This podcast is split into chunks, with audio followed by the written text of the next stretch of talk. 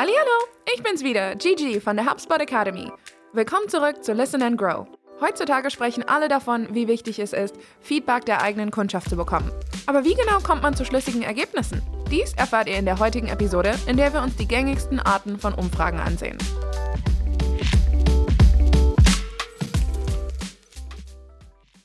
Erstens der NPS. Wenn ihr wissen möchtet, wie Kunden und Kundinnen über euer Unternehmen als Ganzes denken, ist die beste Feedback-Umfrage der Net Promoter Score. Der Net Promoter Score oder NPS ist ein Indikator für Kundenzufriedenheit, bei dem gemessen wird, wie wahrscheinlich es ist, dass Kundinnen und Kunden euer Unternehmen weiterempfehlen. Der NPS ist eine Kennzahl, die Unternehmen verwenden, um Kundentreue zu bewerten und zu verbessern. Er misst das allgemeine Kundensentiment gegenüber einer Marke. Das heißt, es geht ums große Ganze statt einzelne Interaktionen. Zur Ermittlung des NPS wird standardmäßig diese Frage verwendet. Wie wahrscheinlich ist es auf einer Skala von 0 bis 10, dass Sie die Marke an Freunde oder Kollegen weiterempfehlen würden? Die Antwortmöglichkeiten reichen von 1 bis 10.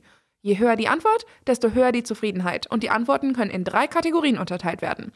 Erstens Promoter oder Fürsprechende, Kundinnen und Kunden, die mit 9 bis 10 antworten. Promoter sind treue, begeisterte Kundinnen und Kunden, die euer Unternehmen ihren Bekannten weiterempfehlen und euch helfen, neue Kundschaft anzuziehen. Zweitens, passive.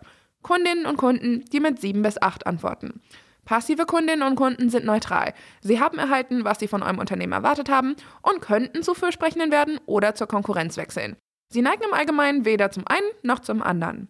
Und drittens, Kritiker oder Detraktoren. Kundinnen und Kunden, die mit 0 bis 6 antworten. Kritiker sind unzufriedene Kundinnen und Kunden. Es besteht nicht nur die Gefahr, dass sie sie verliert, sie könnten eurer Marke schaden, wenn sie anderen von ihren negativen Erlebnissen berichten.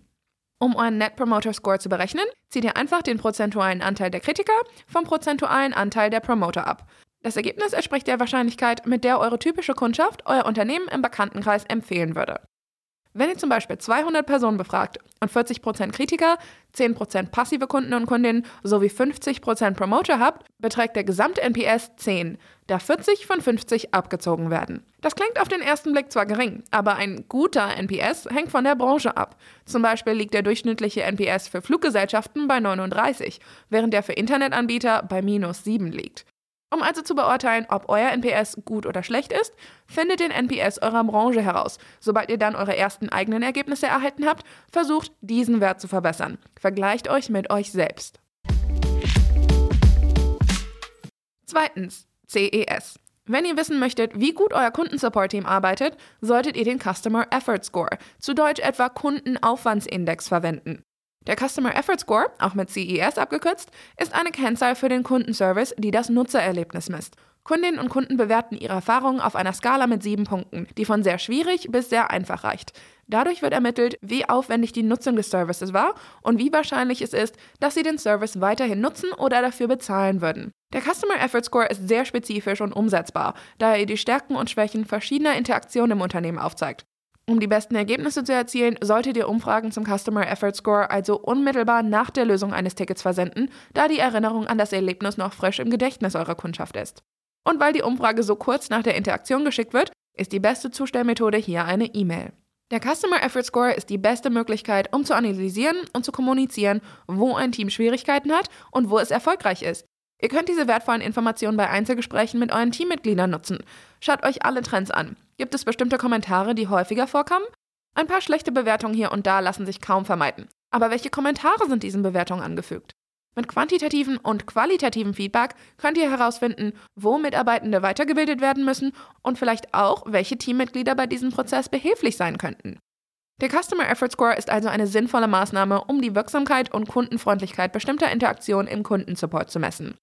Der CES kann außerdem von einem Vertriebsteam genutzt werden, um Cross- und Upselling-Gelegenheiten zu erkennen. Für Support Manager und Managerinnen ist er eine gute Möglichkeit, um herauszufinden, was im Support gut läuft und was verbessert werden muss. Drittens, CSAT. Umfragen zur Kundenzufriedenheit oder CSAT helfen euch dabei, die Zufriedenheit eurer Kundschaft zu bestimmten Zeitpunkten herauszufinden. Die Formulierung einer CSAT-Umfrage sieht im Allgemeinen wie folgt aus. Wie zufrieden waren Sie mit Erlebnis X? Gefolgt von einer Skala mit drei Punkten in Form von Smileys. Glücklich, neutral oder traurig. Da die Umfrage so simpel ist, können Kundinnen und Kunden sie problemlos durchführen. Sie müssen nicht lange überlegen, sondern haben nur drei Optionen zur Auswahl. Der CSAT unterscheidet sich vom NPS dadurch, dass er die Zufriedenheit nach einem spezifischen Ereignis misst, anstatt das allgemeine Sentiment zu erfassen.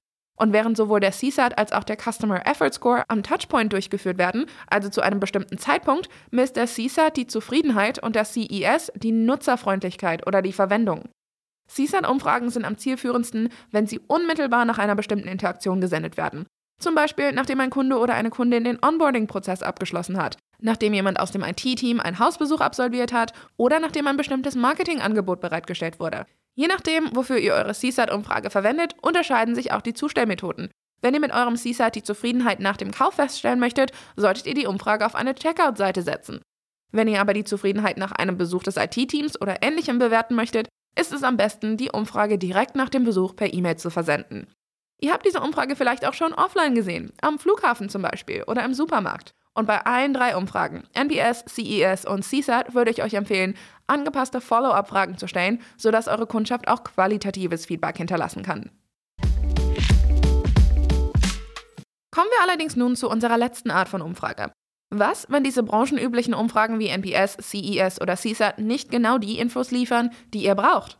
Auch wenn sie ein wichtiges Werkzeug darstellen, um Kundenerlebnisse zu bewerten und abteilungsübergreifend zu vergleichen, braucht man nun manchmal mehr Informationen als die Gesamtzufriedenheit oder wie leicht es war, eine bestimmte Aufgabe zu erledigen.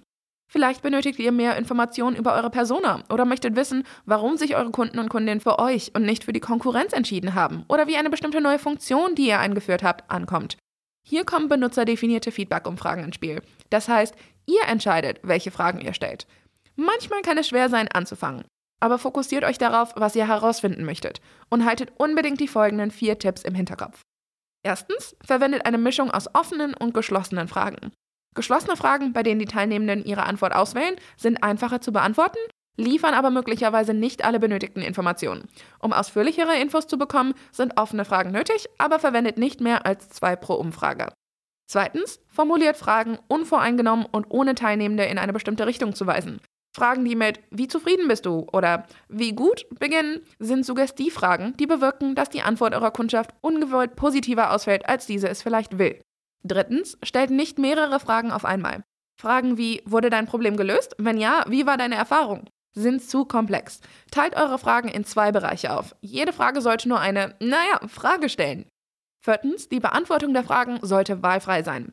Die Firma SurveyMonkey, ein weltweit bekanntes Tool für Umfragen, hat herausgefunden, dass Teilnehmende eher dazu neigen, eine Umfrage abzubrechen oder eine zufällige Antwort auszuwählen, wenn alle Fragen beantwortet werden müssen. Benutzerdefinierte Feedback-Umfragen sind eine ausgezeichnete Möglichkeit, um spezifisches Feedback zu bekommen, das mit branchenüblichen Umfragen alleine nicht eingeholt werden kann.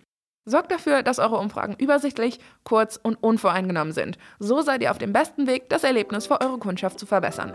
Und wenn ihr mehr darüber erfahren möchtet, wie ihr eure Kundschaft begeistern könnt, schaut mal in der HubSpot Academy vorbei. In der HubSpot Service Software Zertifizierung gehen wir noch viel tiefer ins Detail. Den Link gibt's wie immer in den Show Notes. Also, bis dann und vielen Dank fürs Zuhören.